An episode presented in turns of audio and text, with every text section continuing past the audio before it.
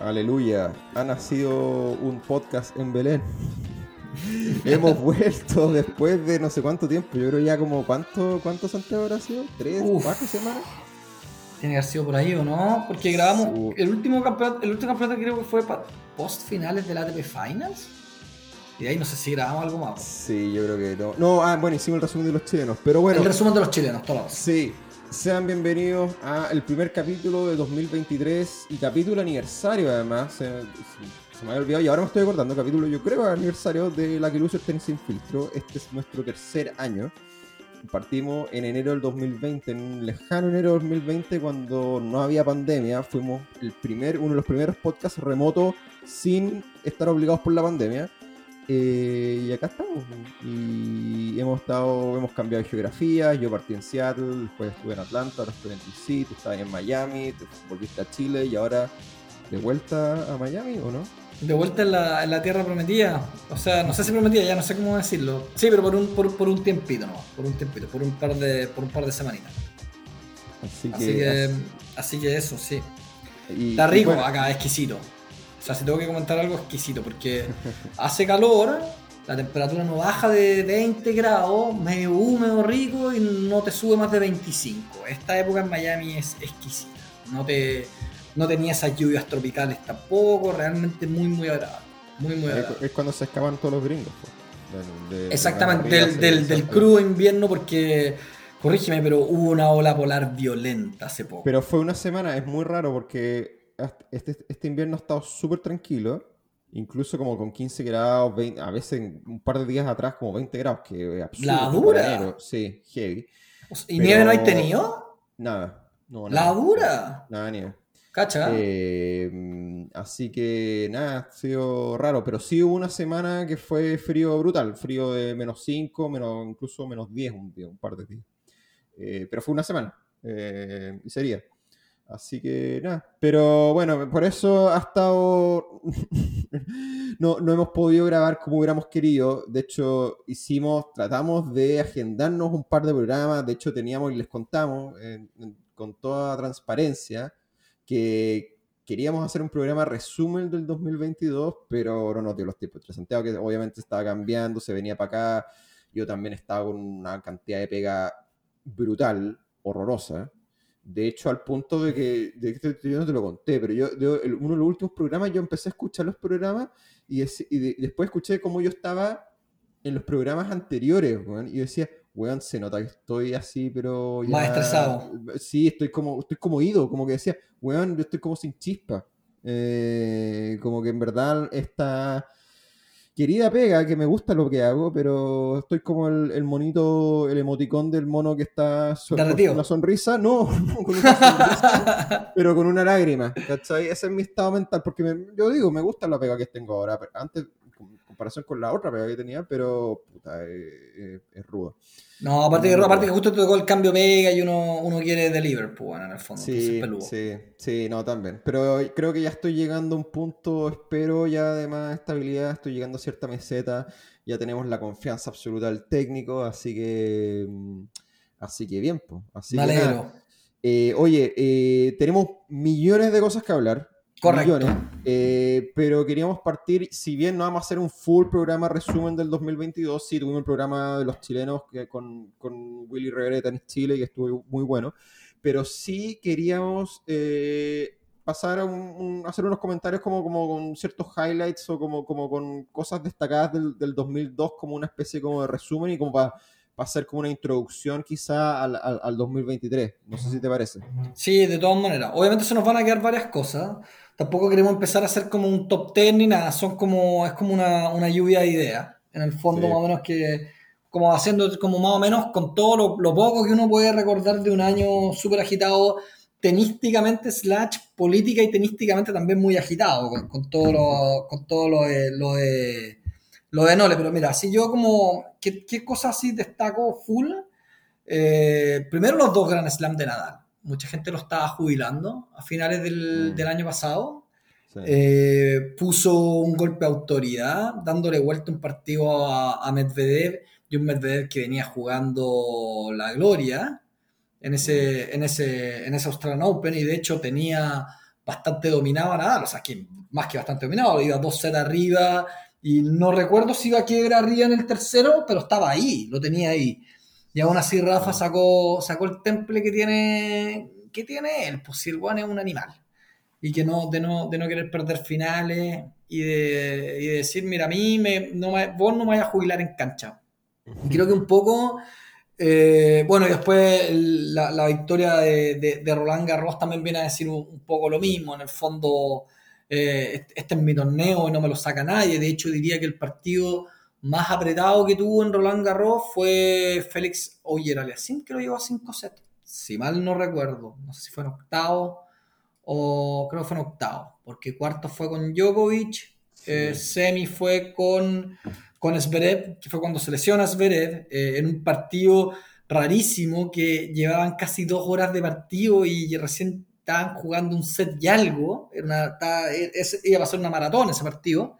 Mm. Y después que Casper Ruth como que le fue a jugar como como se notó que era el, discípulo con el ídolo, porque no, no, le salió ni siquiera a hacer daño, sabiendo lo difícil que es hacerle daño a Nadal en Roland Garros, obviamente, o sea, para guardar las proporciones.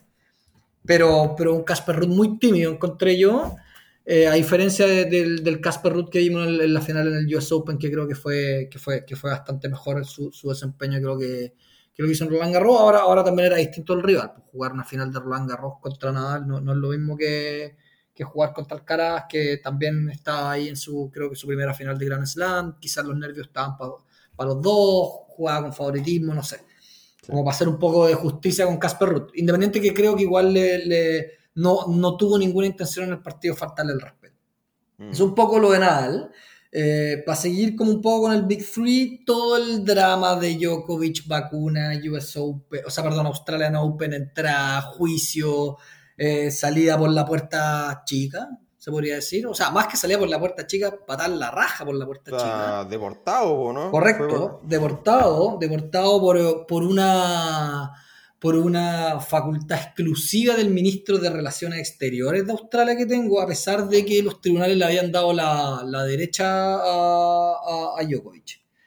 Eh, y después, bueno, eh, no es lo suyo, eh, jugando, jugando muy bien lo que pudo jugar del año, que fue en la temporada Arcilla, donde, donde perdió con Alcaraz un, partido semifinales con, creo que fue en Madrid, que fue un partidazo, probablemente uno de los mejores partidos del año. Em, después ganando Wimbledon. Un Wimbledon que según yo viene medio deslucido.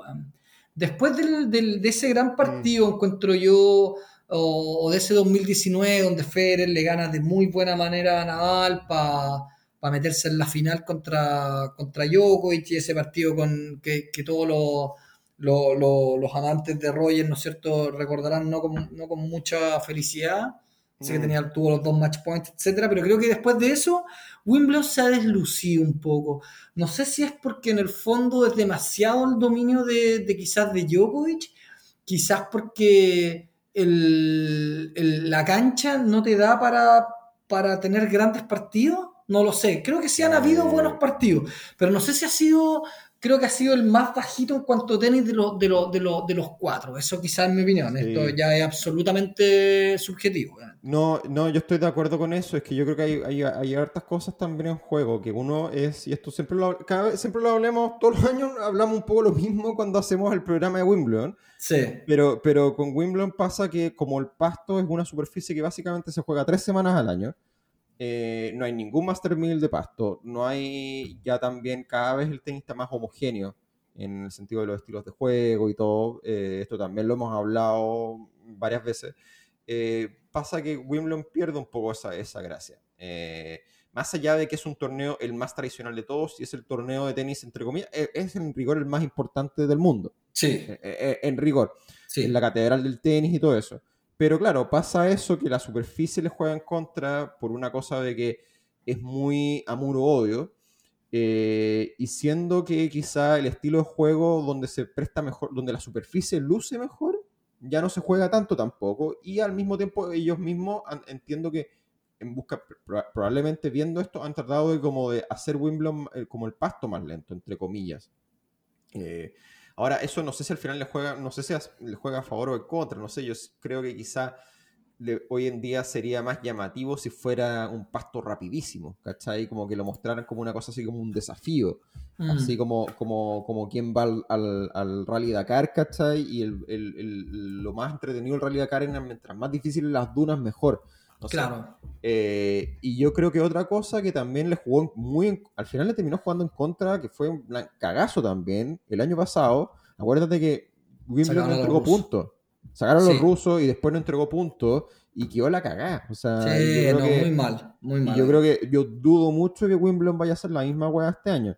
Eh, no sí, porque en, el fondo, en, el fondo lo, que se ha optado como internacionalmente es decir a los jugadores que pertenecen a, Rusia y Ucrania, mira, sabéis que te dejo jugar, pero juegas bajo tu nombre y, no voy a ponerte bajo ningún lugar la representación de tu país. Vale, ok, hay gente que puede estar de acuerdo, ¿no?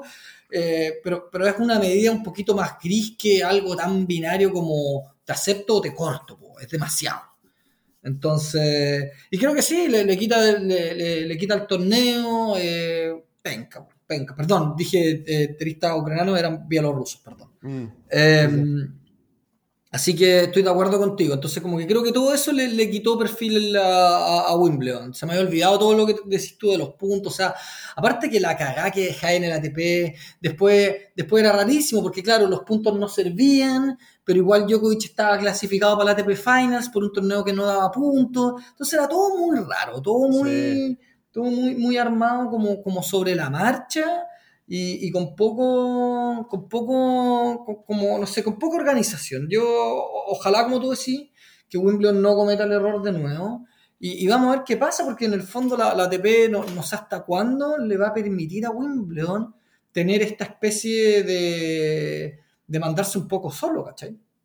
No sé. ¿En qué sentido? Ah, por lo, por, lo de los rusos, por eso. Claro, Sí, no, pero es que yo creo que yo creo que lo que yo entiendo es que yo creo que Wimbledon quiso, quiso, hizo esa weá porque lo hizo la Federación Inglesa y, quizá pensaban que todos los Grand Slam juntos lo iban a apoyar, pero, pero no pasó eso. Es, raro, es esto, esto que también lo hemos hablado, que la gobernanza del tenis es media extraña entre que tú tenías tenía a la, tenía la ATP, tenía la ITF, pero aparte tenéis como República Independiente a los Grand Slam y las federaciones de los Grand Slam.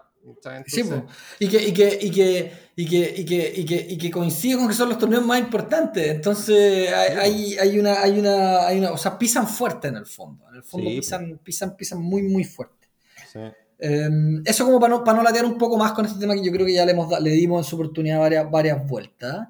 Lo otro que para mí fue highlight es como la, toda la, la erupción en serio de Alcaraz. Eh, o sea, algunos datos, pero, o sea, su movilidad, su tenis, su temple, su carácter, eh, la, cómo juega, ¿cachai? La espectacularidad de su juego es, mucho lo que le da. Es mucho lo que le da al cara al tenis. Una lástima que ha tenido una, una, seguidilla de lesiones, Recordemos que no jugó la TV Finals. Eh, y recordemos que lamentablemente ahora, hace, hace pocos días, hace un par de días salió una noticia de que se baja del Australian Open. Entonces aquí es cuando tú te empezás a preocupar, ¿cachai? Muy joven, mucha mm. lesión seguida, no, sabéis cómo en, el fondo el cuerpo de él va, a reaccionar si quiere tener una carrera como longeva, como, como el Big Three, ¿cachai? Un poco, un poco lo mismo quizás con, con Sinner en, menor medida, quizás Sinner es mucho menos espectacular que Alcaraz, a mí me encanta cómo juega, le vea durísimo, tiene una movilidad para soporte que es increíble, porque es como un zancudo larguirucho, mm. pero también como con, mucha lesión y, él, es más, mucho más inconsistente que Alcaraz. Porque tiene tenis de repente para jugarle y ganarle a todo, y de repente pierde con, jugadores que no debería perder. Por ejemplo, ahora en Adelaida perdió con Corda. Yo hubiese esperado que Sinner le ganara a Sebastián Corda. A pesar de que me parece que Sebastián Corda es un gran jugador, me gusta, es un buen jugador, probablemente de los gringos es es top 3 de los gringos, es él, Tiafu y Taylor Fritz, creo yo. Ellos son como los... Estos, estos, estos son como ideas al aire, pero para no desviarme. Entonces, perdón, para volver un poco, la, la erupción de, de, Alcaraz y quizá el, el, una pisada un poco más fuerte de, de, jugadores que, unos que no teníamos en el radar, creo yo, como por ejemplo lo, el tremendo cierre de temporada de Holger Rune, creo que, que fue tremendo, o sea, Está decir que le da una final de Grand Slam a Djokovic. Y de, o sea, perdón, una final de, de, de París. Eh, del, del, del máster. Y, y, un máster que a Djokovic le gusta, no sé cuántos tenía, de 6 por ahí, pero es, es un máster que le acomoda mucho a, a, Djokovic, entonces doble, como doble mérito de, de, haber hecho, digo yo, lo, lo de Rune. Eh, y, y, otros jugadores, ponte quizá lo de Sinner, que le falta un poco, Félix Aliasim, yo le tengo mucha, mucha fe, creo que cada año desde que lo tomó, o sea, cada pedazo de, de, temporada, desde que lo, tomó el tío Tony, creo que ha ido mejorando. O sea, está además decir el partidazo que le hizo a Nadal, está además decir quizás la media temporada que se puso de fin de año, quizás en el ATP Final se esperaba un poquito más de él. Eh, pero no sé, de repente llegan cansados, es un torneo, es, es un torneo más apretado, en fin. Pero, pero creo que, que, que, que eso es importante.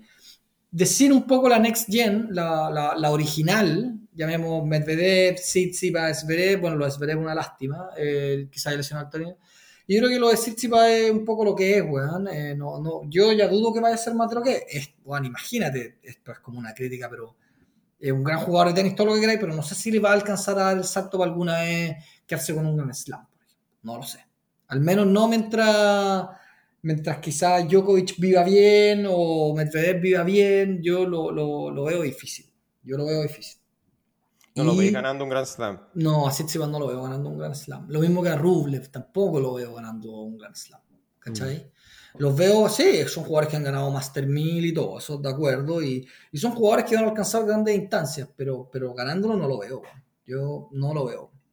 A Zverev sí quizás lo veo ganando un Grand Slam.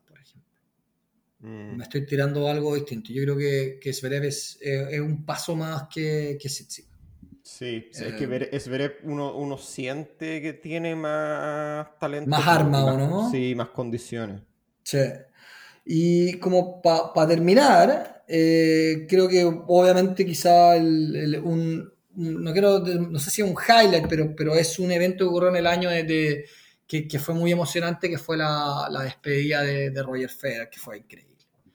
O sea, una lástima que haya sido en un doble y todo, pero, pero fue muy bonito en el fondo que quizá pudo hacerlo para que en su despedida consideran el, en el Team Europe junto ahí a, a, a, Nadal como su gran amigo rival, este como bromance que tienen desde de ya hace muchos años.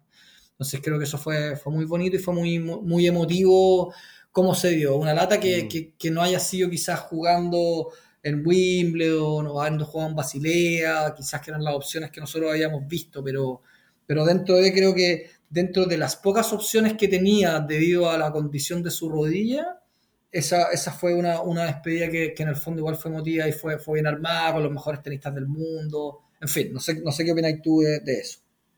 Sí, no, no, no, no, estoy de acuerdo, no, claramente fue, fue, fue un highlight, obviamente no el highlight que los federistas habríamos querido, eh, como que siempre estuvo la, la, era como la ilusión de, de, ver a Federer, por último retirarse era como, ya, que se retire en primera ronda de Wimbledon, ya, bueno, no llega a Wimbledon, que se retire, no sé, se va a retirar en, en Basel, en, en, su torneo en Suiza, tampoco pudo, ya, se retira en la Labor Cup, ya, eh, bueno, que juegue ahí y viene, va a estar, van a estar todos ahí, va a jugar solo doble, pues, eh, está bien pero, pero bueno, es, es, lo, es lo que hay también y si uno ve, yo creo que uno, yo me quedo tranquilo con que Federer haya podido dar, encontrar una vuelta al final de su carrera y haya podido ganar eso, eso, esos Grand Slam al final. Sobre todo el sí. que fue muy emocionante, que lo hablamos acá, el, el, el, el, el que le ganó a Nadal en Australia, porque fue que Nadal lo tenía de casero total, y Federer se tuvo que reinventar 3.000 veces, tuvo que cambiar, hacer un ajuste, mucho ajuste en su juego, y al final lo hizo, y lo hizo con cuántos, no sé cuántos años tenía cuando ganó el del 2018, ha tenido... 37... 30, 2017 no sé. fue, tiene que haber tenido 35 años, pues por ahí, yeah. 35, 36, ¿o no? Por ahí. Sí. No, increíble, pues, increíble. No, y Gonzalo de Roger, increíble, como tú bien decís, contra su Nemesis, venía, eso no lo hablábamos, creo que, que fue algo lo que comentamos, pero venía de una lesión.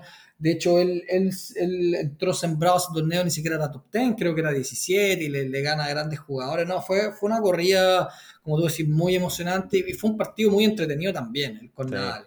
Y de hecho, ahí es como cuando un poco él como que le da la vuelta a, una situación que nunca le había, le había podido dar la vuelta, que era a, ver cómo podía contrarrestar el, top de Nadal en su revés, que siempre mm. había sido como su némesis. Y aquí como que decidió, como tú decías, hacer un ajuste no menor, lo cual requiere el talento de Roger Federer para hacerlo, probablemente no lo podría haber hecho, que era dar un paso adelante, weón, y tomar esa pelota subiendo.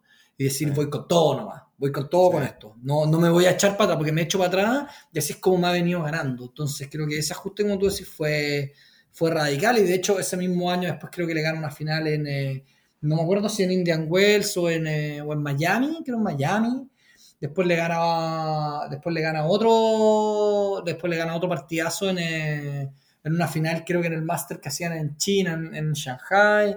Eh, después le gana hasta semifinal en Wimbledon, no sé, fueron, fueron varios partidos donde, donde Roger como que le encontró la, la, la, vuelta a nadar. Sí, sí. Y bueno, y el retiro de Serena que quizás fue, no, no sé, nosotros tampoco seguimos mucho la WTA, vamos, seamos súper honestos en esto, todos los que, no, todos los que saben, saben, todos los que nos siguen ya saben que eso es así, pero, pero en el fondo ella como que anunció su retiro como quizás con mucho tiempo, entonces como que en el fondo ya lo vais digiriendo más y bueno, era obvio que iba a terminar un poco en el US Open y, y, se llenó el US Open, hay que decirlo, o sea, creo que tuvo récord de asistencia y también quizás mucho por, por lo que Serena significa para el tenis, para el tenis femenino y para el tenis norteamericano en general, pues es mm. la máxima ganadora, ganadora de Grand Slams. Así que Así que eso, no sé si se me queda algo así como muy, muy importante, pero diría que esos más o menos son como los, highlights, ¿o no? El ganador highlights, highlights. ¿Ah? El ganador de Copa Davis. no, no, te estoy güeyando, porque ya, ah. ya, la Copa Davis no, ya no. no Ni siquiera hablamos de la Copa Davis. No, ya no hablamos, no, pero fue Canadá, para que quede el registro. Pero... Sí. pero sí. Eh, no, yo creo que es eso. Eh, obviamente, bueno, como dijimos al principio, teníamos la intención de hacer un programa mucho más extenso para conversar esto, eh, quizá hablar de los 10 momentos del año, hablar de partidos memorables, que, obviamente el año dejó muchos partidos entretenidos. Pero bueno, ¿con cuál te quedas tú antes de así con un par de partidos así que se te vengan a la cabeza, Juan? Uf, a ver, se me viene a la cabeza. Creo que si estamos hablando de Grand Slam, creo que la final de Australia el año pasado fue, fue lo mejor. ¿Sí? O sea, quizás si me apuráis ahora, quizás hay otro que no se, me olvide. Yo, tú tenés mucho más mejor, mejor, memoria que yo, claramente. Pero el de Australia a mí me quedó porque era algo que de partida, por, o sea, creo que el, componente, o sea, fue un partido muy entretenido y fue un partido que lo sacó de, de, la guata Nadal. Sí, increíble. Lo tenía. Puro corazón, guau. Exactamente, y por eso yo creo que fue una buena. Y, yo, lo comenté en Twitter también, yo encuentro que, no sé, sobre todo porque Nadal tiene la edad de nosotros, más o menos, y yo dije, weón, puta, porque yo nunca he sido tan fan de Nadal, la verdad yo lo reconozco, o sea, no sé, no Nadal no nunca ha sido uno de mis tenistas favoritos, yo también lo he dicho acá, yo soy medio agnóstico entre el Big Free, me gustan los tres y todo, pero Nadal, yo creo que si tuviera que elegir entre los tres, es el menos favorito del... Ya. Eh, pero, pero sí, yo creo que fue, me pareció un poco lo mismo que me generó Messi también ganando el Mundial, que para mí tampoco, Messi, yo no he sido particularmente fan de Messi, obviamente le reconozco lo que, lo que significa, eh, pero para mí es como esa historia como un poco de redención, en este caso de Nadal, que fue que estaba en la caca, o sea, no en la caca, pero estaba lesionado, hasta, lo hablamos acá, estaba con muletas hace cinco meses atrás, eh, nadie da un peso y le ganó y le dio vuelta a la final al ruso robot que venía que era muy difícil que le, que le ganara la, final, porque aparte, eh, lo hemos hablado también, Medvedev no, no, es necesariamente un buen matchup para Nadal, o sea, no era un, eh, al contrario, es un, un, jugador que lo complica, creo yo. Eh, y, y, nada, creo que fue muy, fue como inspirador también, creo yo, por la edad que tiene Nadal y todo, fue, fue no sé, ese, ese partido a mí se me quedó muy grabado. Eh, y ahora que, bueno, a veces después se me olvidaron todos los partidos. yo, mira, coincido 100% con eso y yo creo que eso, e, ese partido, desde lo emotivo, creo que sin duda es lo más, eh, es el highlight del año. creo Ah, yo. perdón, no, ya, ahora ya me acordé un par. En el US Open, los de Alcaraz. El Sí. Alcaraz con Sinner, ese que fue un partidazo. Es- ese fue- yo creo que tenísticamente quizás fue el, fue Sí. el más... De acuerdo. El más, año, sí, para mí, para mí fue el, el partido del año. O sea, se dieron, bueno, tú veis el primer juego del, el primer juego de ese, de ese partido y decís, wow, esto me va a sentar a verlo las- lo que dure, lo que dure el Claro. partido me va a sentar a verlo, porque aquí van a haber, eh, van a haber fuegos artificiales. Sí. Eh, sí, pero coincido, yo creo que por ahí, por ahí están como lo- lo- los partidos más, más buenos. Ahí, bueno, también hay un par de otros, creo que lo comentaba un poco, la semi de Madrid, de Alcaraz con, eh, bueno, pero también de nuevo, de nuevo Alcaraz, y yo creo que siempre va a ir saliendo Alcaraz porque lo que hablábamos, tiene, tiene un tenis muy espectacular. Desde el momento en que él logre regularse un poquito, y, y si el físico lo acompaña, uff, va a ser intratable, creo yo. Sí, es que pa- quizá para meternos. Pero ojo que creo que algunos buenos ya están, ya están, ya están aprendiendo cómo jugarle. Y Esa- al final es un poco eso, weón, es un poco eso, eso es lo lindo que tiene el tenis, ¿cachai? Que en el fondo tenéis que estar constantemente reinventándote. Y esto como para poner un ejemplo y quizás terminar la idea. Ve un partido de Federer 2004 y Federer 2017. Haz lo mismo con Nadal, haz lo mismo con Djokovic. Han cambiado, han cambiado porque han, cambiado desde mucho en los saques, ¿eh? los saques se nota mucho. Quizás Federer el que menos, porque siempre tuvo un gran saque, pero, pero Nadal y, y Djokovic sí hicieron muchos ajustes en sus saques. En, en Djokovic se ve, por ejemplo, los ajustes que hizo en la derecha tremenda, quizá la que hoy en día eh, eh, esa derecha paralela que tiene, cuando lo mueven hacia la derecha, donde saca un rifle, quizá ese golpe no lo tenía en el 2009, en el 2008, 2010. Y ya partiendo un poco el 2012 ya se nota que empieza a ser un- como su, empieza a ser ya parte de su repertorio como de, de, de tiro ya más, más consolidado. Y así, y así un poco con todo. Entonces lo que hablábamos un poco del revés de Federer con Nadal. Entonces creo que, que es, es- es- esa, esa constante ganas de superación es lo que hace muy difícil que el, o sea, lo complejo que significa eso, más la motivación para tenerlas, lo que hace muy complejo tener grandes rachas de jugadores tan consistentes. Mm. Sí. Como Sí, uno, pues. ah, uno de las miles, uno de las miles, obviamente, eh, razones por las cuales también eso es muy complicado, pero, pero creo que, que- que por ahí también van un poco los dardos, apuntan un poco a eso. Mm, Sí, no, estoy, estoy 100% de acuerdo. Ahora, con lo de Alcaraz, eh, y también volviendo al tema que tú decías de la, de la lesión, yo también lo encuentro rarísimo y como que me dice, no sé si, e incluso como que uno podría hacer un paralelo, son dos cosas distintas, pero uno podría hacer un paralelo porque lo hemos hablado otras veces y tú también lo dijiste recién, que Alcaraz tiene este estilo medio, a ver, no vamos a decir, no quiero decir desordenado, no- porque desordenado no es la palabra, pero es como que muchas veces, pero siento como a veces como que en sus desplazamientos o en general en, en- en- los tiros, en la selección de tiro también como que hace una de más. Eh, y a veces es como demasiado, no quiero decir estrafalario, pero quiero, quiero, quiero ser cuidadoso. Explosivo. Es demasiado explosivo y, ¿cachai? Y yo no sé, como que en el fondo, y esto creo que uno lo puede llevar a... ¿Quién hablaba de esto? Yo lo escuché en alguna parte esto, pero, pero cuando uno piensa en la eficiencia del, del, del- del traslado físico, uno Mm. piensa en Federer y empieza también, sobre todo en Djokovic.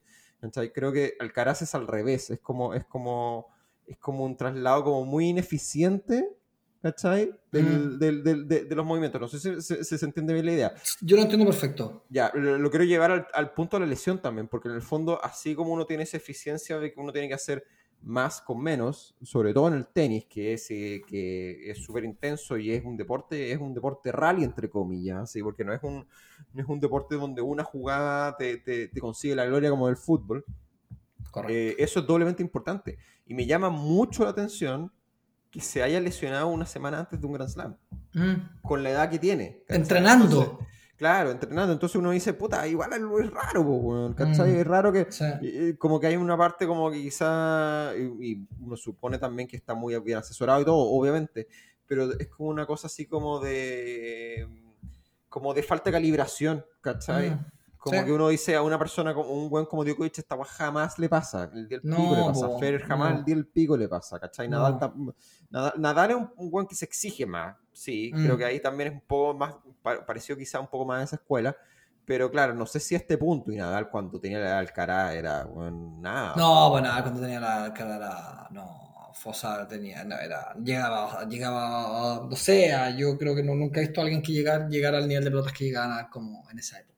Era, era realmente, cuando usaba esos, esos pantalones como tres cuartos, esos pescadores, unas tenías matadas, unas pintas matadísimas, pero, pero no quita que, el, que cuando nada, en ese, cuando era, no sé, pues tenía 18, 19, 17, 20 años, era un animal.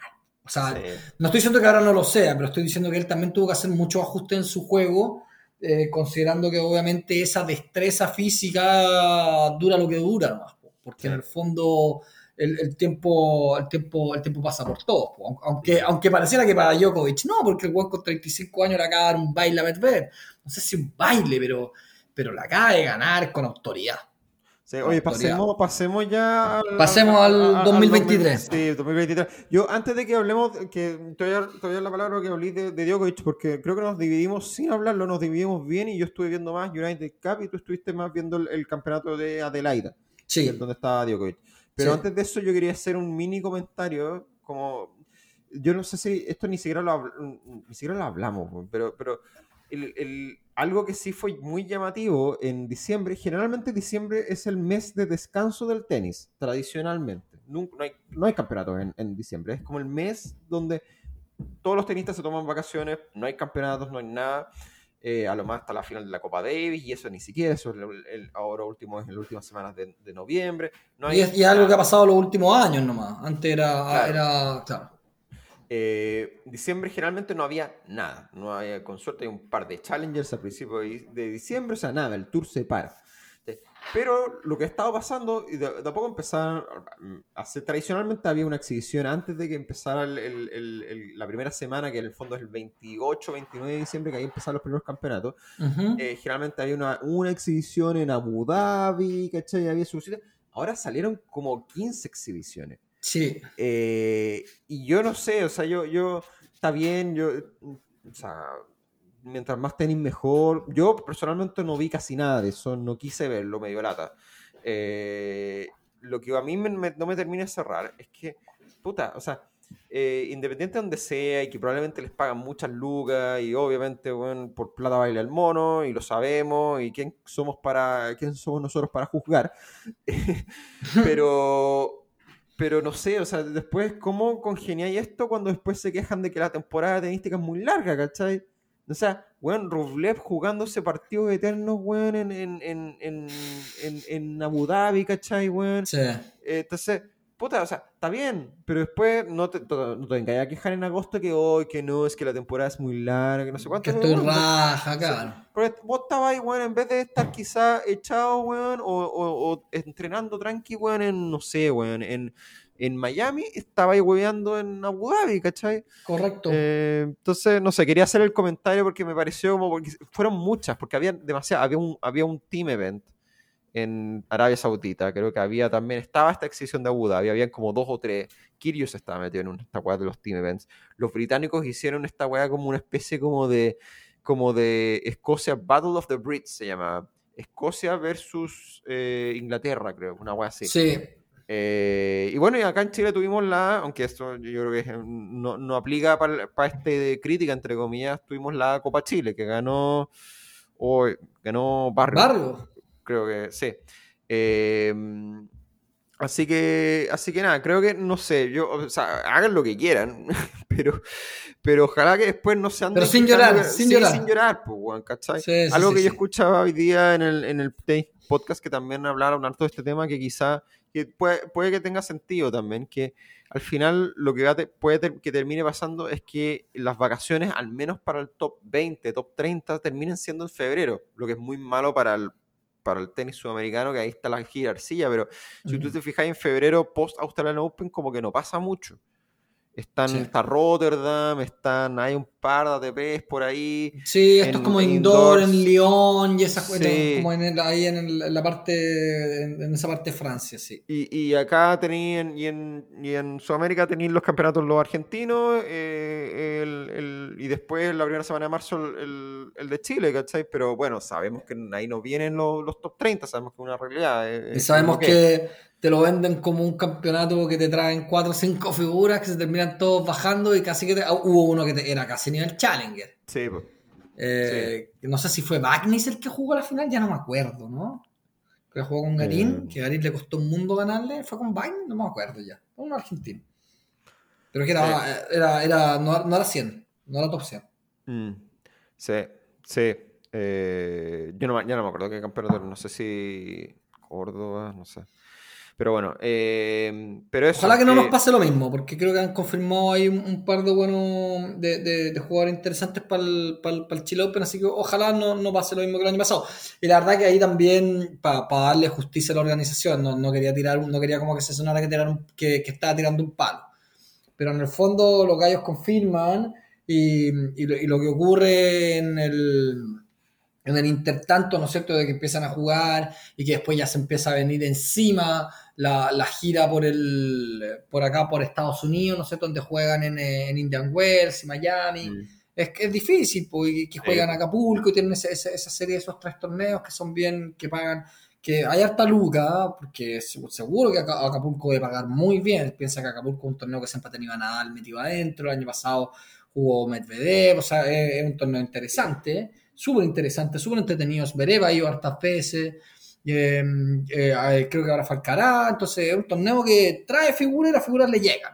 Eh, Como haciendo un poco la preparación de, de Indian Wells y, y Miami. Así que así estoy 100% como, como lo, lo que tú decís. O sea, esto va es, es sin llorar, es sin llorar. Pero Sí. sí, eh, de repente, de repente hay, hay, hay como una. El, el abanico de la temporada es tan grande y de repente hay un picoteo que no se entiende. Ese es como el, el resumen.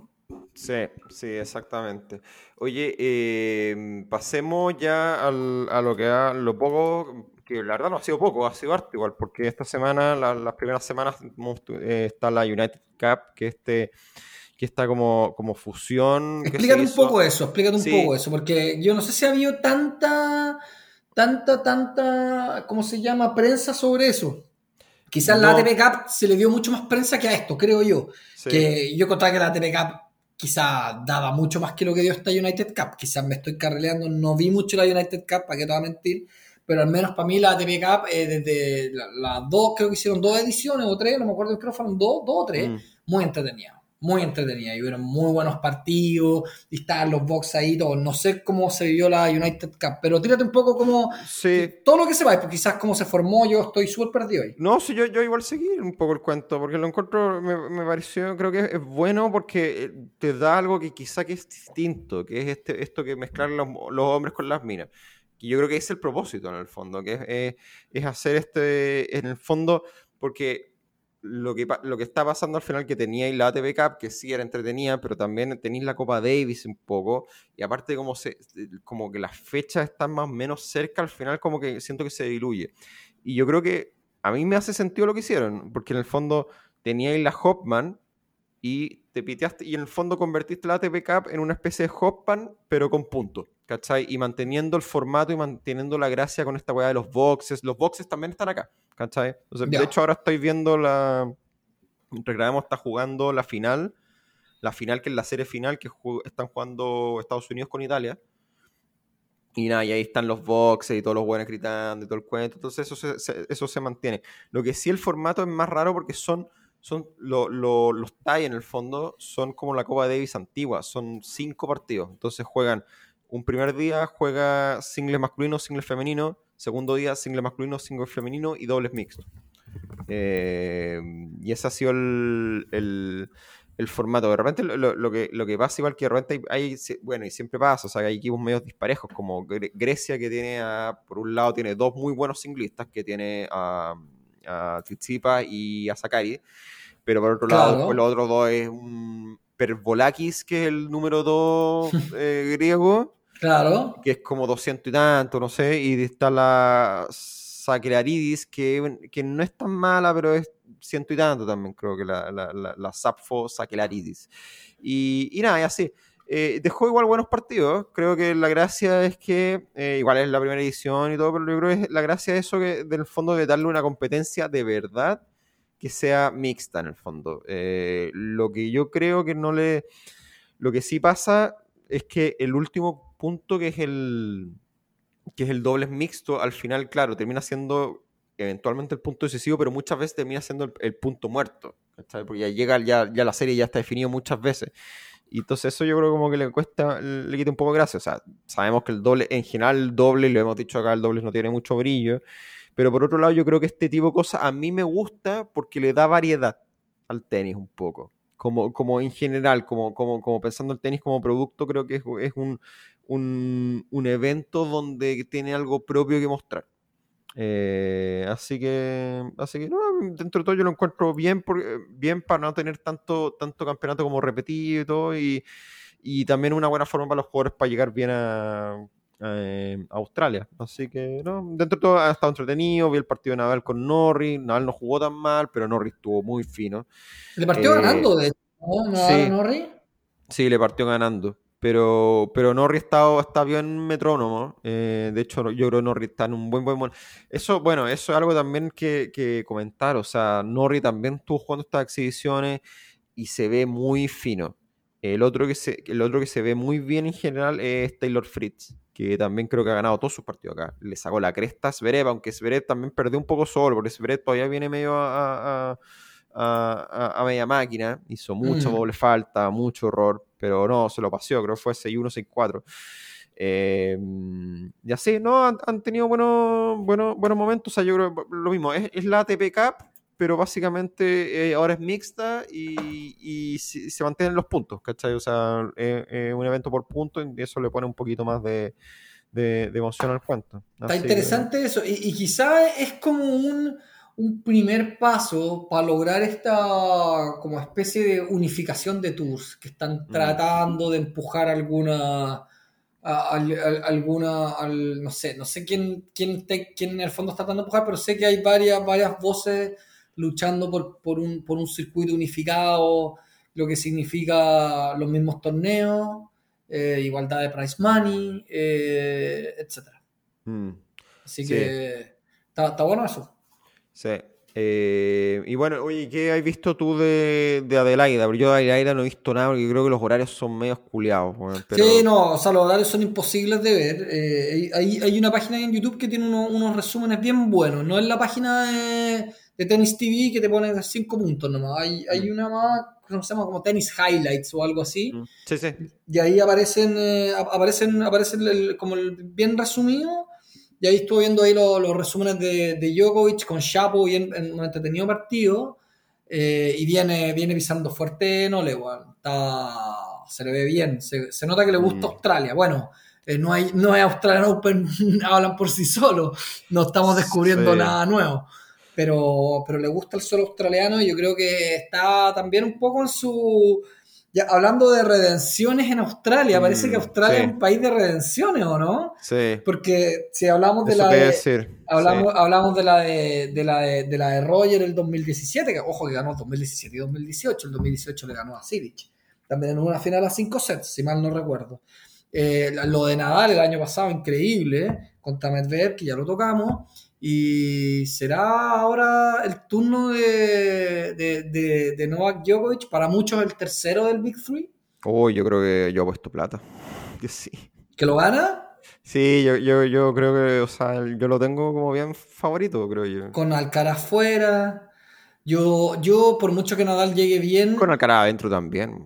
No sé, no, sí. Como que no, por mucho que, que, mira, yo, o sea, Alcaraz está fuera Zverev está medio fuera, Medvedev, yo, yo creo que es, es, de los jugadores del top 10 que más le incomodan a Djokovic, independiente que la haya ganado ahora, no, no creo que, que, un partido así se dé en, una final acá o en una instancia más avanzada, creo que ahí ya sería más, más apretado el resultado, creo, en el caso que jugasen. Em, pero por ejemplo, hay, hay, ciertos jugadores que yo creo que no le van a hacer, no le harían mucho peso a Djokovic independiente como esté. Y te, y te pongo un ejemplo, por ejemplo, yo creo que Nadal porque en el fondo recuerdo muy bien, yo sé que él tenía distinto, pasan otras historias, pero me acuerdo que para la final del 2019 Nadal venía fumándose a todos, venía increíblemente bien, Djokovic no venía tan bien. Y en la mm. final, eh, Djokovic como que demostró autoridad que en el fondo en cancha dura, él es el rey de los dos, entre ellos dos, así como Nadal le demuestra cada vez que puede a Djokovic que en, en arcilla él es el rey, en cancha mm. dura un poco Djokovic hace un poco lo mismo con él. Entonces no, no, no le veo mucho, mucho ahí. Quizás, por ejemplo, de lo que te voy a decir, pero veo quizás a, un, a una Aliasima haciéndole más partido que a un Nadal. A Mm, Djokovic en el, en el Australian. Sí, Me estoy tirando las declaraciones que quieren decir este está enfermo en la cabeza. Pero es, es lo que, es un poco lo que se me viene a la cabeza ahora. Eh, pero sí, estoy de acuerdo. O quizás hasta un. Eh, un Zverev jugando bien. Pero Zverev ahora viene, viene, más, viene más discreto. Quizás un Taylor Fritz, weón, ¿cachai? No sé. Yo, yo Por- a F- Fritz también lo tengo como medio con la flecha arriba, aunque, Mm. mira, te, iba a comentar a la pasada, porque yo creo que esto, esto es más tema para cuando hagamos como la previa propiamente tal, y lo que siempre hacemos de, de- de disectar el cuadro de, Australia cuando sea probablemente el próximo fin de semana. Por aparte, ya la cual empieza, estamos grabando sábado en la noche, empieza domingo en la noche, o sea, mañana. Eh, pero mira, te voy a comentar lo, cómo, lo que siempre hacemos, la- lo- cómo está el mercado. Eh, para Dale. ganador de Australia. Dale. Djokovic paga 2.0 2.1, que es poco. Ya, poco, poco. poco. eh, para ganador, para ganar, ganar el campeonato entero. Después el segundo que lo sigue es Medvedev con 7,4. O sea, ya te vaya mucho más arriba. Sí. De ahí Nadal 17, Félix ah, de ahí el. 24. sa- Y cacha, Félix está cuarto. Ah, no, perdón, es que no, ahora se... O sea, está cuarto en el listado, pero que lo que me... Está cuarto en el listado, pero ahora Kyrgios está quinto en el listado, pero paga 20. Lo que me quiere decir que inicialmente Félix era el, fa- era el cuarto favorito y ahora hubo el mercado como que salió a comprar Kyrgios. Ya, ahora Eh, esa, esa comprada de Kir- Kyrgios ni siquiera se sabe si lo va a jugar. Sí, bueno. bueno Pero está bien, Eh, está bien, es el mercado, sí. el mercado, el mercado. Sí, ahora estamos hablando de movimientos que no sé, el One paga, pagó, pa- pagaba 25 y ahora paga 20, ¿cachai? Que igual es- sigue siendo en los márgenes, es como pasar del 3% al 5%. Pero cáchate, o sea, pero, pero igual es heavy que pongan, por ejemplo, a, a Félix arriba que. No sé, pues, que a Tsitsipas, por ejemplo. Sí, bueno, ahora sí. Yo- para mí no, me, a mí no me parece tan loco, pero, pero igual es como. Tsitsipas es un jugador que se ha mantenido en el top 5 durante no sé cuántos años, ¿cachai? Mm. Ya estaba viendo ahí. Bueno, Y siendo aún así, justo, sorry, estoy- eh, creo que estoy dale. leyendo la web mal, porque Tsitsi- Tsitsipas paga 18, entonces el orden, te lo, Ah, lo- hagámoslo de nuevo. Dale, Djokovic, Medvedev, Nadal, Tsitsipas, eh, Kyrgios, ¿Ya? eh, Sinner, Félix. ¿Fritz no está? Fritz está más abajo, Fritz, eh, Fritz paga 38. Yo creo que ¿Rublev más. está? Eh, Rublev está mucho más abajo, paga 85. ¿Rune está? Run, Run debiera estar. Run paga 27. Ya. Sí. creo que son, Eh, son esos los nombres, ¿eh? No, sí. no- hay mucho más que descubrir. sí. Ahora, que un jugador pague de 20 para arriba ya como que es, o sea, un 20, 20%, o sea, 20 que pague 20 es, más o menos equivale que, no sé, que, que tiene como un 3% de probabilidades, ¿cachai? Ah, Eh, sí. Entonces, em- em- eh, eh, nada, yo, yo- ahora yo veo lo que, lo que paga Fritz y yo digo, chucha, eh, no es malo meterle y después venderlo, porque es algo que se puede hacer también, que en el fondo comprarlo es como, como comprar una acción de un tenis. Ah, como sea, es como ceder una promesa al final.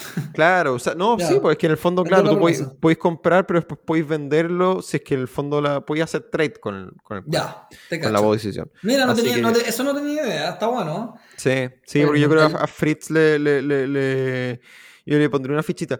No sé si queréis pasar al tiro a, a- a esto que habíamos hablado de, porque habíamos hablado de hacer como una especie como de pronósticos para fin de año, o sea, pronósticos de la temporada. Eh, no sé si queréis pasar al tiro a eso o si se nos queda algo de la risa. Ah, no, hemos hablado de nuestro querido Cristian Garín. Uy, ¿es necesario? No. No, No, no, eh, sí, a ver, no, no, o- sí. eh, mira, o sea, bueno, se, se yo no, lo- no lo hablamos, pero se Instagram suicidó hoy día. ¿Cómo se, sa- se sacó, se, se salió de Instagram? Sí, mató la cuenta, cerró la cuenta. Desapareció la cuenta. Ya no existe la cuenta de Cristian Garín. En ¿En Instagram. serio? Sí. Para eso, eso es porque, porque la gente, weón, se lo hace callampa. ¿Qué onda la gente, O weón? sea, según. Porque yo un poco de Luis Chile y no lo he preguntado mucho, pero sí, o sea, creo que. eh, o sea, esa es la especulación. Ahora, puede ser que. Quizá también puede ser una cosa mu- mucho más simple, que el weón se ha pasado el rollo y que alguien, no sé, el gringo Schneider o alguien, o, o la señora ex polola, ahora señora, o su papá o alguien le ha dicho, weón, ¿sabéis qué? Si esta guata calienta en la cabeza tanto, weón, cierra la weá, pico. No me- weón". y no le dais la prensa, loco, weón. Y A no ver, le dais ahora volvió, volvió la cuenta, porque lo vi, lo puso en, ¿cómo se llama? En Tenis Chile subió un post diciendo que, se, que lo rompieron, pero, pero ahora volvió a la página, ahora tú lo estás rezando. Pero bueno, da lo mismo, no sé. Yo. Error del community manager. no sé, sí. Mira, sí, yo creo que eso yo no, me enfocaría tanto en eso de las críticas, no las críticas, porque las críticas siempre van a existir, es parte de, lo mismo. Ya hemos hablado eh, mil veces el, el, el, lo bueno y lo malo de las redes sociales en estos temas y que en el fondo del nuevo mundo hay que aprender a convivir y si no te da la cabeza para convivir, bueno, ciérrala, no me ha hecho. Exacto, sí. Sí, no, lo que yo sí decirme, eh, de hecho iba a hablar más del tenis de Karim, más que la parte esa, la parte de, que, de cómo si se le afecta la cabeza o no. Eh, claramente Karim fue a jugar este Challenger en Nueva Caledonia, que aparte es una colonia francesa y todo, pero está metida en, Oceanía, en un grupito de islas en, Oceanía. Eh, llegó como el primer cabeza de serie. Eh, claramente lo hizo para defender los puntos que defendía el año pasado. Eh, jugó con un par de australianos malísimos. En la, la, primera ronda jugó un australiano, pero que era horroroso. Y era como 1500, ¿no? malísimo, pero malísimo. Era como el wildcard del wildcard. Sí, Jake, Jake Delaney. sí, no, pero horroroso. El, el, le, debería haber ganado, le ganó 6-4, 6-2, un partido que debería haber ganado 6-1, 6-1. Eh, el segundo partido también jugó con Fankut, que ganó también creo que 6-3, 6-2, puede ser. Eh, también un partido que quizá debería haber ganado más fácil. Eh, y más allá que esos partidos los ganó, ya se veía cierta, cierta patrón medio raro. Eh, yo me fijé dos cosas en particular. De nuevo, la derecha muy descalibrada. Eh, y jugando estas derechas que siempre lo hemos hablado como derechas T-Rex, que son como, como mm. cortitas, así. Eh, eso por un lado. Y lo otro que lo noté, lo noté lento. O, más que lento, lo noté como que lo pillaban. Pasó muchas veces, y esto le pasó de hecho en el partido que perdió, el partido que perdió con este italiano Brancaccio también ningún jugador, nada. Creo que Brancacho estará ciento y tanto, ¿cachai? Pero, Creo que estaba como 190 por ahí. Claro, pero no es un jugador, o sea, Garín, no puede perder ni un set con un jugador como Brancacho. No puede. O sea, sea la superficie que sea, sea superficie de cancha de hielo, da lo mismo. Eh, pero lo que noté y que le pasó mucho en ese partido y en los otros partidos también, le pasó que Garín dominaba el punto como debe esperar, en el peloteo, sacaba al rival fuera de la cancha y lo que le terminaba pasando es que muchas veces, cuando cada vez que le metían un contragolpe, llegaba tarde. Llegaba un poquito tarde, ¿cachai? Pero, pero como que se notaba que lo pillaban. Es como, se notaba, no sé, se notaba lento de, ¿cómo decirlo? De cabeza, ¿cachai? Porque no es que esté lento para llegar a las pelotas que está como, como que, que no corre, ¿cachai? Sino que en la reacción la decisión como en el fondo del Switch está, se nota que está lento. Entonces lo, lo, pillaron muchas veces como, como sorprendido, mucho puntos que lo pillaron como medio tras mano. Y eso yo creo que, bueno, falta ritmo también. Eso yo creo que es, un poco, creo que natural que pase como en los primeros partidos de una temporada. Pero, pero por otro lado, más allá de eso, si vayas a jugar un, aunque sea un Challenger, tenéis que, yo creo que tenéis que ir a... O sea, este, este era un Challenger que lo, Garín lo tenía que ganar, pero sí o sí. Eh, así que nada, eh, no sé qué, no quiere decir preocupante porque ya hemos hablado demasiado, Garín, y, y, y, y, nada, eh, quizás la carrera de Garín va a ser va a terminar siendo un poco siendo top 80, top 50, o si de verdad se mete con todo, quizás vuelva a meterse en el top 20. Ahora tampoco es algo tan dramático si sabemos que Garín la, las, las, canchas duras, outdoors, no es su mejor superficie, lo hemos hablado mil veces. Entonces, quizá me, me, daría más lata si le pasa en Chile o le pasa en la girarcilla o le pasa, no sé, en la girarcilla europea. Ahí es donde uno espera que, porque lo vamos a ir apoyando igual, vamos a ir viendo los partidos igual. O sea, yo, yo esos partidos sí los vi, ¿caché? Vi, casi todos los partidos de Garín. el de Brancacho no, que fue a la hora de la gallampa. Eh, y sorry, no me quedo a, no era no eso. no, no, va para tanto el fanatismo, hay que, no, aparte que es un, es un, challenger, pues, sí, pero a mí me gusta, no, pero a mí me gusta eso, me gusta el, me gusta realmente ver estos partidos de chan y aparte, aparte mencionar aparte, obviamente los streams de tenis Chile ayudan mucho. Con Pancho Fuga y todo el equipo les mandamos un saludo. Eh, pero, pero nada, eso es Garín. O sea, yo creo que mm, cero, no, cero expectativas para Australia. Cero. Eh, Tavilo está a punto. ¿Mm? Ah, sí, Tavilo está a uno del entrelist, creo, ¿no? Está a punto. Yo creo que irá a entrar. Espero que entre, porque de aquí a que, de aquí al, al cerrará el jueves, viernes. ¿Cómo De se aquí baja hay- uno más? Sí, seguro se baja uno más.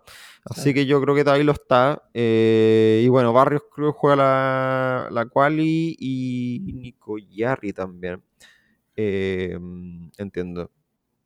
Que se hayan bajado, pero, y, pero eso, eso es con Garín. No, no sé si da para mucho más todavía. Vamos a ver, obviamente, vamos, lo vamos a seguir con mucho ahínco en, en ¿cómo se llama? En, en Australia, pero, pero nada, eso. No, yo tampoco estoy igual que tú, o sea, en el fondo, cada vez que, o sea, cuando es cancha dura y, que lamentablemente es la, mayor gran, la, mayor parte de la temporada, ni siquiera en los buenos años Karina ha, ha- ha demostrado grandes resultados, entonces no, no, no le veo, no veo que por ahí pueda estar la cosa, o sea, creo que, creo que sí o sí él es un jugador netamente arcillero, eh, de como un especialista en arcilla. Eh, quizá lo que hablaba un poco antes, que el tema se ha homogeneizado, pero igual todavía, todavía quedan, quedan un poco esos, esos especialistas, los ramos viñola, las ratas de arcilla. Sí, Eh, y, y creo que Karim es de, ese, de esos selectos grupos. sí. Pero, no sé, pues como tú decís, yo, yo, yo soy Gago fan, pues yo lo, yo lo apoyo en todo y, y de, y de- de todos los chilenos, el, el que más, el que más, o sea, si, si fuese como un partido con otro chileno, iría por Gago. Eh, Mm. a pesar de que todos me dirían, pero weón, si anda siempre con cara de, de culo y todo. Bueno, no sé, pues cada uno tiene, tiene su, Sí. su, su, su, su poca, o sea, sus cero explicaciones para dar apoyo a ciertas cosas. Pero bueno, Sí, yo no sé si, si porque estaba aprovechando de revisar la lista además del, del entry list de Concepción, que es la semana, justo la semana post después del, del, del Abierto de Australia. Y yo no sé, no está anotado, pero quizá debería aparecer. O bueno, no sé, no sé si quizá le- le- es algo que quizá le juega más en contra venir a Chile, no sé. bueno. mm. Eh, en fin. yo creo que, yo creo que va, va a tener que optar por, por tratar de, de- de tener una gira de arcilla completa. O de- del verano sudamericano para ganar Sí. puntos y para, y para sembrarse bien. O sea, Sí, llámese, llámese Córdoba, no sé si va a ir, yo asumo que sí, pero llámese Córdoba, Buenos Aires, Santiago, Río. Sí, no, lógico, eso sí, eso, eso es frentón. Pero aparte que estaba pensando que quizá podría jugar este Challenger de Concepción también, no sé. Eh, oye, eh, ¿algo más? Estamos, estamos muy bien en la hora. Estamos muy bien en la hora. Sí. Sí. Dejémoslo ah, hasta acá, que- ¿o ¿no? Quizás el de, el de las predicciones que estaba Ah, comentando. no, cerremos las predicciones. No, hagámoslo al toque. No, no, hagámoslo, hagámoslo. Sí, ya, qué bueno. Eh, ya, mira, eh, son varias. Explícalo, basi- explícalo un poco, explícalo sí, un poco. sí, no, básicamente, no, me fijé como en, en- en distintos como, como matchups en el fondo, ciertas como, como propuestas, así como de preguntas, como que básicamente es quién termina, quién de los dos, de estos dos tenistas termina más arriba del ranking. Esa es la única, esa es la, eso es, nada más. Nadie, nadie Sí. quien tiene mejor resultado. eh, No, no, quién termina más arriba en los rankings. Perfecto, el fondo, sí, quién, quién termina mejor el año al final, ¿cachai? Perfecto. Y la primera es Zverev versus Ruth. Uf. Em, yo me la tengo que jugar. Ya, yo- o sea, si es Juega- que. juega- tú, juegas la tabla con una y yo digo si estoy, si hago voto de minoría, o sea, si estoy en acuerdo o desacuerdo y, y claro, si hacemos, básicamente si quedamos como unanimidad o voto dividido. Casper Ruth. Casper Ruth. Sí. Ah, pero defiende más que la chucha. Para, para, para, para, para. Defiende más que la cresta. Sí, pero Zverev por otro lado No sabemos cómo viene con el tobillo. puede que, claro, que puede que juegue. Por eso es entretenido esta wea, Mm, porque en el fondo puede bueno. ser, puede, puede ser que weón, se lesione y después termine tirado seis meses de nuevo, ¿cachai? Claro. ¿Tú decís Casper bueno. Ruth? Mm, Si en el fondo yo creo que- ahora, ahora para, es que son dos finales de Grand Slam. No las repite ni cagando. Mm, Son dos finales, man, son muchos puntos. Mm. Muchos puntos. Son 1200 puntos por semifinalista, y Grand- por finalista de Grand Slam, creo. Sí. Ahora Zverev Eh. no sé qué ranking tiene, no sé si estará con ranking protegido, estoy medio perdido de ahí. Mm. Pero, pero básicamente empieza, yo creo un poco empieza de cero. Sí, pero el, el ranking protegido es solo para, para a, los- a los, a los torneos. El ranking se te va igual a la chucha, creo, ¿o no? Sí, pues. Sí, pues. Eh, está peludo. Uf, está difícil, weón. Pero a ver, igual, ya, ya me la voy a jugar ya solo porque le tengo buena al, al principito. Ya. ¿Tú? Yo voy a decir, yo voy a decir Zverev también. Porque yo, sí, ya tenía ganas de decir Zverev antes porque también le tengo, le tengo algo de buena. Eh, y porque es como el, el tibio que uno siempre siente que puede explotar Sí. en, algún, en algún minuto. Entonces, nada, yo creo que es como la, es como la apuesta entre el garín alemán. Claro, el Garín alemán. Eh, vamos con el otro. Eh, Murray versus Dimitrov. ¿Cómo, ¿Cómo están? Es que ahí ya me pierdo cómo van en el, en el ranking ellos dos, ¿cachai? ¿Cómo están? o pero, no? eh, o sea, mm, puedo tirar, puedo ver el ranking ahora, pero sabéis que yo creo que al final no, no es, no es tan relevante el ranking. ¿Y sabéis por qué? Porque al final, al final del año va a ser más reflejo, cualquier ranking va a ser más reflejo de lo que haya hecho en el año, más allá de las defensas de puntos. Sí, Eh, ¿Cachai? A lo que voy, que, que el ranking puede ser que sea medio secundario, el ranking hoy. sí. Eh, porque más allá de las defensas o no, al final el ranking es mucho más reflejo de, de- de lo que pasó en el año. Entonces es como que no parten de cero, Mm. pero casi, eh, de alguna forma. Sí, eh, tienen, tienen- tienen 500 puntos de diferencia hoy en día. Sí. Ellos dos. Eh, oh, está difícil eso. No, yo creo que igual Grigor. ¿Sí? Sí. Eh, uy, vamos a tener otro voto en unanimidad, también digo Grigor. Por la razón Pero- más que nada, porque siento que Murray ya en algún minuto, no sé, quizás este sí puede ser su último año. Bueno, yo no- siento que un día se va a dividir en dos, ¿cachai? La el cuerpo va a seguir para un lado cuando haga como un cambio de ritmo, da un contrapié, bueno, le va a salir Mm. la mitad del torso para un lado y la cadera para el otro, weón. Y va a ser una más dramática, weón. Mm, Sí, y más allá de que ha venido jugando consistencia, ha tenido buenos partidos, ha tenido buenos Sí. resultados. Eh, no sé si llega, no sé si Sí. Murray te va a hacer una final, ponte. No. Lo veo muy difícil. Quizás, de, quizás de una ATP 250. Pero lo que Sí. pasa es que, ¿sabes lo que me pasa con Murray? Que son jugadores muy físicos, weón. Sí. Que basan su tenis en, en- en- en- en- en un juego muy, muy físico. O sea, no sé si te recordáis, pero cuando Andy Murray llegó a ser número uno del mundo, que fue más o menos por ahí el 2016, era un tipo que estaba llegando a todas las pelotas, que estaba como con otro nivel de, de- físico. Eh, y no, no sé si él, él- sus, sus golpes así plenos, plenos son tan increíbles, su revés sí. Eh, el resto no sé qué tanto, entonces no, no sé cuánto, cuánto, cuánto lo puede aguantar el, solo el puro tenis sin físico. ¿Cachai? Oye, que no se entienda que decir que un jugador que es físico, que es un jugador eh, que no tiene talento ni nada, eh, pero es, más que nada como la, la base de donde construye su tenis. Entonces, como son jugadores muy, muy físicos, creo yo, eh, veo, veo difícil que, como tú decís, pues, que, que pueda aguantar algo. Mm, sí, sí, no, no, estoy 100% de acuerdo. Sigamos. Norri versus Chapovalov.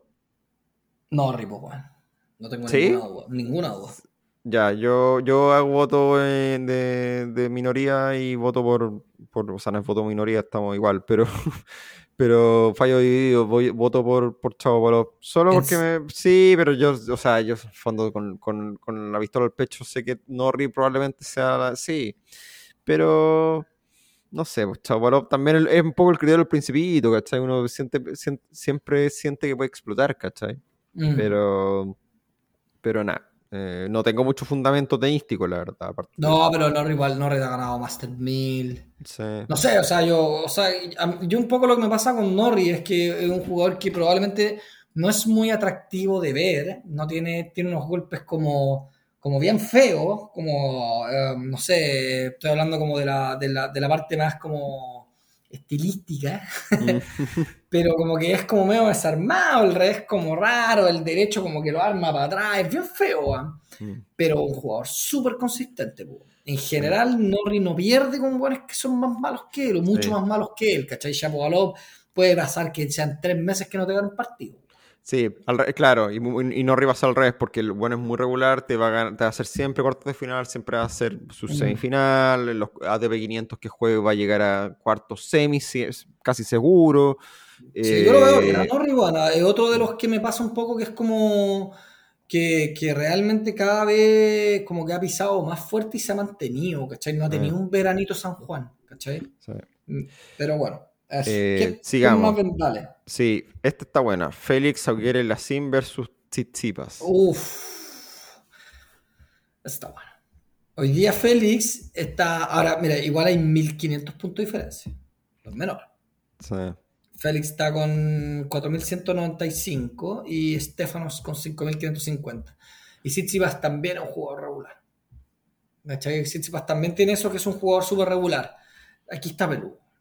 Aquí Claro, uno, no tiene ese, esa imagen a priori porque uno vi, no sé, yo me acuerdo Tsitsipas en el US Open que perdió con Galán, un partido horrible que lo hemos comentado, lo comentamos harto. Que tú estuviste Eh, viendo en vivo esa, ese, ese Esa debacle, weón. No, Sí, sí. Pero por otro lado, ahora si uno ve los fríos números, toda la razón, Tsitsipas es muy regular, sobre todo las temporadas, las últimas temporadas de arcilla que viene metiendo han estado muy buenas. Sí. Y yo creo que ahí quizá le puede sacar la diferencia a Félix. Por otro lado, Félix sabemos que viene al alza. O sea, Sí. eh, explotó el- este 2022. No había ganado ninguna final hasta este- el año pasado. Y la ganó y, y está mostrando y se metió en el ATP Finals y, y nada, y está ahí. Eh, y uno siente que tiene quizá más en el... En quién tiene más tenis al final uno siente que puede ser Félix, ¿cachai? Mm. Pero... Claro, que, que- que en su pick puede ser más, quizás. Sí, no, Pero es la claro. la pregunta es cuántas veces en el año va a llegar a ese pick. Claro. Esa, es la- esa sí, es la pregunta al millón. sí. Está difícil. Eh, yo Yo- voy, a, voy a jugármela por, el, por la conservadora y por lo conocido, voy por el griego. Yo también. Yo acá sí. Acá, acá creo que, que Tsitsipas debería quedar más arre que Félix aún. Lo que no significa que quizás Félix pueda tener un campeonato mejor que Tsitsipas, ¿cachai? Mm, sí.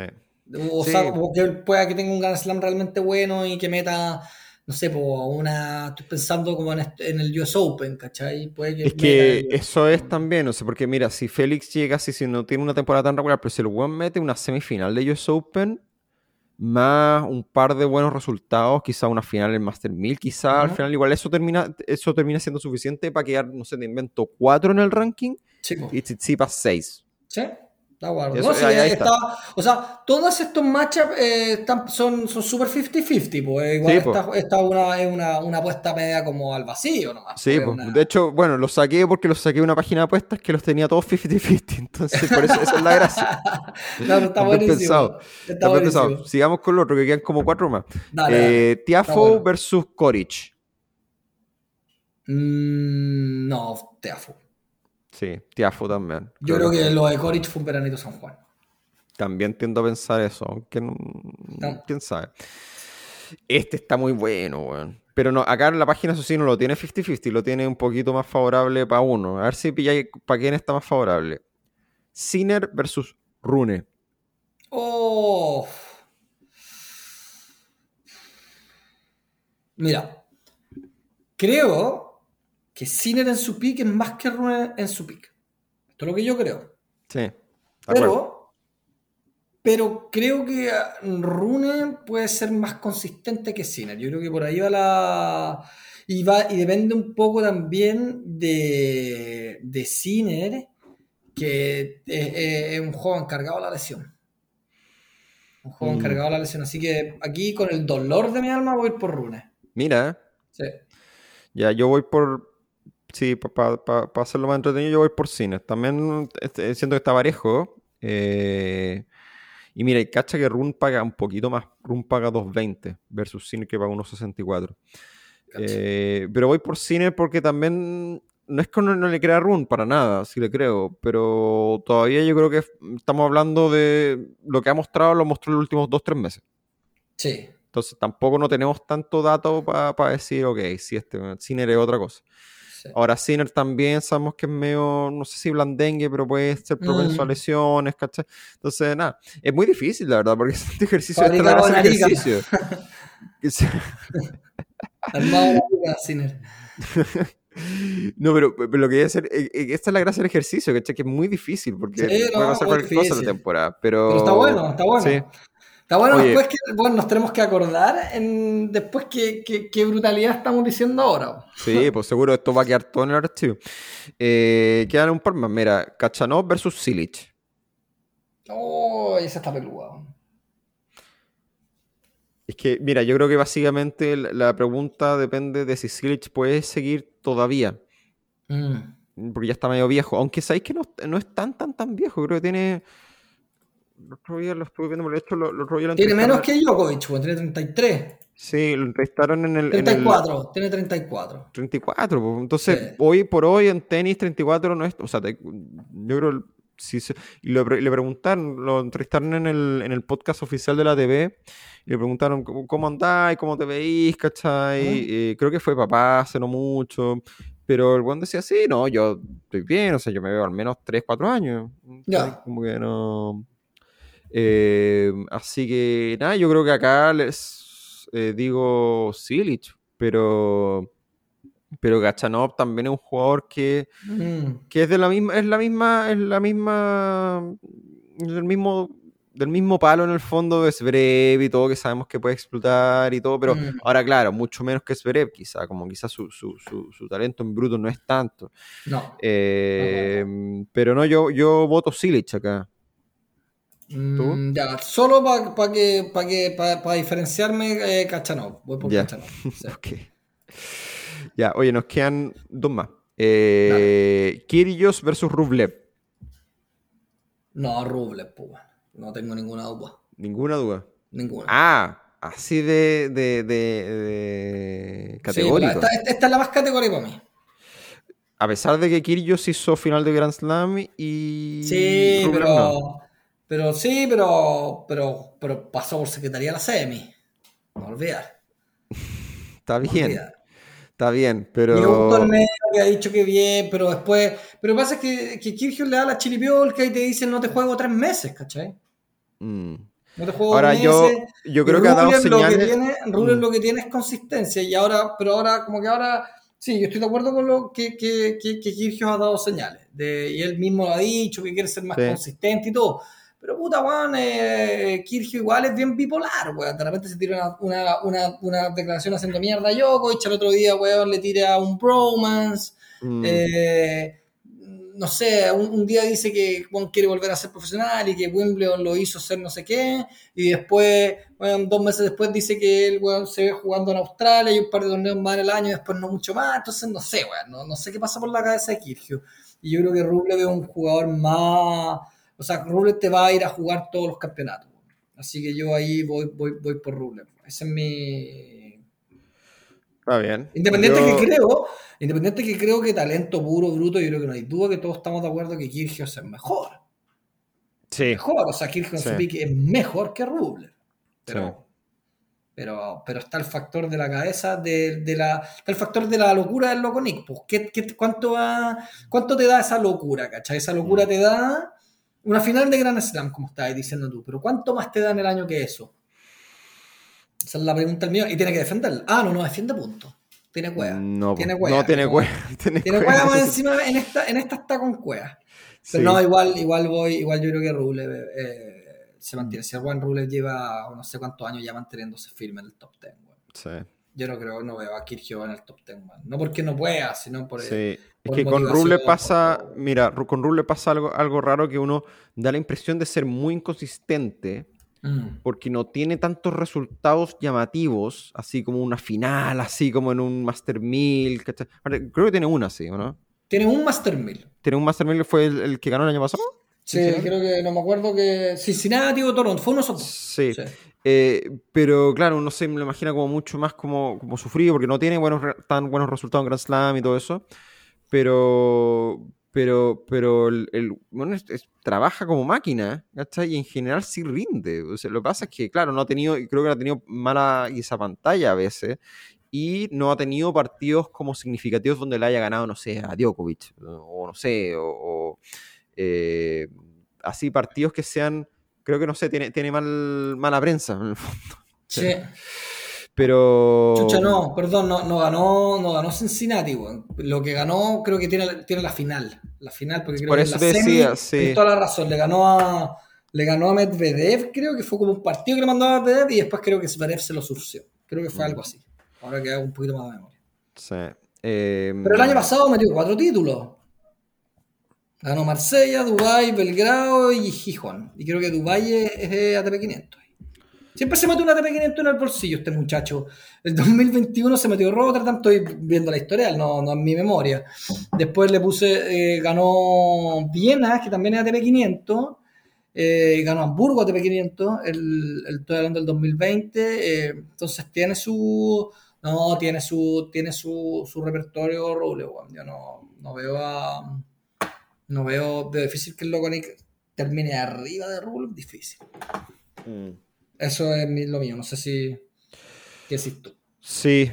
Eh, no, yo, yo me la juego el Loco Nick solo porque quiero, elijo creer en el. Perfecto. ¿Está bien? Es ¿Está eso, bien? es ¿Está eso. bien?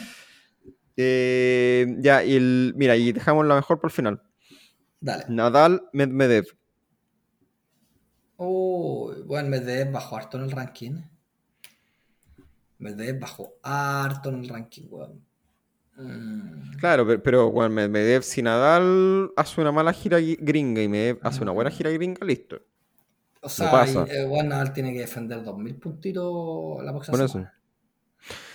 Eh, Yo creo que, yo creo que, eh, ah, esta pelúa esta. O sea, es que básicamente la pregunta aquí es si es que, si es que, Nadal si es que gana Roland Garros. sí, y si le creemos o no a la jubilación de Nadal, Mm, cómo viene en forma ahora. Igual el año, el año pasado de Danil, hay que decir que, que fue de, los de los más débiles que ha tenido en el último tiempo. sí. Eh, yo no, no- sé si. Debiera volver, decís tú. Sí, yo creo que sí, weón. Yo creo que Mm. sí. El año pasado ganó dos torneos, Viena y Los Cabos. Pero los, los años anteriores venía, no sé, porque había ganado Master 1000 de Shanghai, Master 1000 de Cincinnati, estoy hablando del 2019, ¿eh? Mm, San Petersburgo, Sofía. Después el 2020 había ganado París Indoor, había ganado el ATP Finals. El Sí. 2001, 2021 ganó Marsella, Mallorca, el Master 1000 de Canadá y ganó el US Open. Eh, y el año pasado fue, fue de lo más débil que tiene, o sea, de sus últimos, desde el 2019 hasta ahora, el año pasado fue lo más débil que tuvo. Y yo creo que él dijo, él dijo en una, en una conferencia de prensa que le, que le costó mucho reponerse de la, de la derrota con Nadal, del Australian Sí. Y hace sentido, hace sentido porque venía jugando muy bien y ¡fum! Se, se, se puso un desplome importante. mm. Importante, pero yo creo que. lo- mira, aquí me la, me la juego a la derecha Danil. Mira, eh, yo para llevarte a la contra nomás digo Nadal, pero lo encuentro muy difícil. O sea, entiendo la lógica de, de Medvedev y creo que la comparto hasta cierto punto, pero también como por... No sé, eh, yo creo que también por otro lado todo el mundo ya retirando Nadal tanto tiempo y, y- y nada, vamos a ver. no- yo creo que al menos un buen Grand Slam tiene. No sé si le alcanza para ganar Roland Garros, pero yo, Yo- creo que al menos un Grand Slam va a meter bueno. Vamos a ver qué pasa ahora en Australia, no sé. Pero Roland Garros te debería hacer Nadal. Si es que no pasa nada raro, debería hacerte por lo menos semi, creo. O sea, mira, yo el año pasado estaban jubilando a Nadal. Juan llegó, te ganó dos Grand Slam este año. Dos. Sí. Y te ganó Australian Open. Y le ganó al que en ese momento era el, el- el- el- no sé si el mejor jugador del mundo en canchadura, pero él, él, él y Djokovic. Pasa que Sí. Djokovic no podía jugarlo, pero eran Sí. ellos dos. ¿No es Exactamente. cierto? Entonces, puta, yo igual no, no lo jubilaría, weón. Por eso. O sea, creo que va a estar peleado, ¿caché? Pero, pero piensa, el año pasado, bueno, Nadal ganó Melbourne, Australian Open, Acapulco, que no te 500 y ganó Roland Garros. Mm. Sí. No, brígido. Sí. No, por eso te digo que está, está, está, está peludo. O sea, no. Mm. O sea, el pero yo- 2020 ganó menos, el 2021 ganó menos que eso. Para que te hagáis una idea. Sí. ¿Cachai? O sea, el 2021 y el 2020 ganó menos de lo que ganó el 2022. Creo que son, son indicativos, ¿cachai? sí. Eh, creo que va a estar peleado, pero lo que pasa es que defiende mucho, weón. Y, don- y no lo veo, no lo veo. O sea, acá en el Australian Open, no, no sé si a Nadal le va a dar para defender mucho de lo que tiene. Son 2.000 Mm. puntos. Yo a, a Nadal en el Australian Open lo meto máximo en semi. Sí, no, yo estoy de acuerdo. O sea, lo encuentro. sí. Roland Garros, yo si me ponéis la ficha ahora se lo, se lo doy igual, weón. Si el weón es demasiado bueno en Roland Garros. No sé, algo tiene ese campeonato para él. Eh, y salvo que esté Mm. muy mal físicamente, puede llegar jugando mal, puede llegar en la caca, pero algo tiene ese aire parisino que lo, lo levanta y lo, lo hace ser el, el, multicampeón de- del torneo. O sea, es que en el fondo eh, es ir contra la lógica, ¿cachai? O sea, pe- pensar que, esto es lo que yo creo, ¿cachai? Pensar que si Nadal llega relativamente bien físicamente y empezar a jubilarlo incluso para Roland Garros, para mí al menos como, es como chocar de nuevo con la misma muralla de los últimos 3-4 años. Pero es- es lo que pienso yo. Yo, no, yo, yo para, para Roland Garros, weón, le, le tiro, le tiro mi vida. he puesto todos mis pocos activos que tengo todos. Chao. Y me voy, y me, y voy a tomar a esperar y esperar, esperar que me levante la copa. Sí. Oye, hablando de tomar, dejémoslo hasta acá. Eh, estuvo buena la dinámica esta de... Estuvo buena, me gustó. Sí, me gustó. sí, vamos a ver, después nos cobran la palabra, ahí va a quedar, el registro está, va a quedar eh, grabado literalmente en audio. ¿Y quién termina número uno del mundo a final de año? Uf, eh, Así a la primera. No, Djokovic. Ahí Si ya lo, no si lo dejan, si lo dejan jugar en Estados Unidos. Ah, Ojo, mm. el banning, el, el- como la, la prohibición que tiene, la están estirando hasta abril de este año. sí. Por lo tanto, hoy Djokovic no juega la Indian Wells ni Miami. Bueno, son puntos que tampoco puede defender. Así que da, da- para Sí. efectos de su ranking da lo mismo. Pero, Sí. pero igual, pues, pero igual es, Pero yo creo que eso y sí. después toda la gira del verano a Estados Unidos y es complicado. Bueno, sí, yo creo, yo creo que es entre Djokovic y. Uf. No, ahí ya se abre un poco más Alcaraz, no sé. Eh, Vamos a ver, yo creo que Alcaraz es una incógnita, weón. es- sí, eh, la- por, pero por, por tema lesiones, principalmente. lesiones No y un poco para ver si es que puede mantenerse en, en- Mm. en un nivel top y ser competitivo. y ser- más que ser competitivo, va a ser competitivo, no, no, no, no quiero decir eso, pero sí ser, ser invencible, porque hubo un minuto Sí. que fue invencible. Sí, sí, sí. Y como decís tú, ya al- algunos ya le empezaron a leer el juego, ya le empezaron a encontrar la vuelta. Entonces, bueno, vamos a ver qué pasa. Si es que logra, logra, logra evolucionar y, y pasar ese siguiente paso, o, o no. Eh, a De acuerdo. Así que, nada. Eh, dejémoslo hasta acá que tengo que, tengo que ir al baño.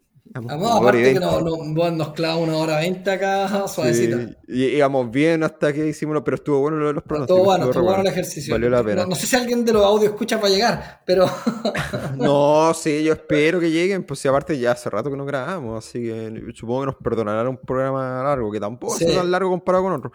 hay Así que...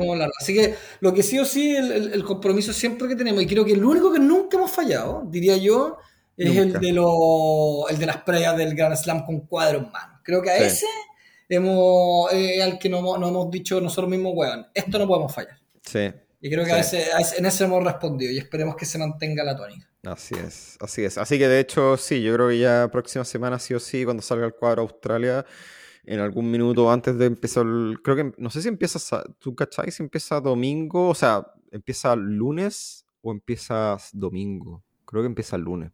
Creo que empieza el lunes. seguro. O sea, sería domingo en la noche Chile. Exacto. Así que nada, bueno, eh, nos encontramos ahí entonces eh, para esa previa Australia. Vamos a ver qué pasa esta semana con esto. Bueno, la quali está, lo dijimos antes, está Barrio, está Jarry también, está Vilo como número uno en la quali. Esperamos que, yo creo, yo creo que entra. Así que, así que nada, pues a ver, esperar que, como, que les vaya bien, que ojalá que entren al menos dos o tres chilenos al cuadro y vamos a ver qué pasa también con, con Australia, que estaba va a estar bastante interesante, bastante competitivo y Vamos a ver qué pasa, sí. sí, así que nada. Esto ha sido Lucky Losers, Tenis Sin Filtro, nuestro regreso. Gracias por habernos acompañado, a estar acompañándonos desde eh, estos ya tres años. Eh, no hemos hecho mucho, mucha fanfarra al respecto, pero porque hay harto que conversar, pero nada, siempre se agradece el apoyo a este humilde podcast. Espero que les guste, espero que los disfruten tal como nosotros lo pasamos bien. Siempre lo hemos dicho, lo hacemos por amor al arte y nada más. Eh, a pesar de que quizá podríamos abrir Patreon y todas esas cosas, la verdad no lo hacemos porque no nos daría el tiempo para incluso para hacer más contenido exclusivo ni nada.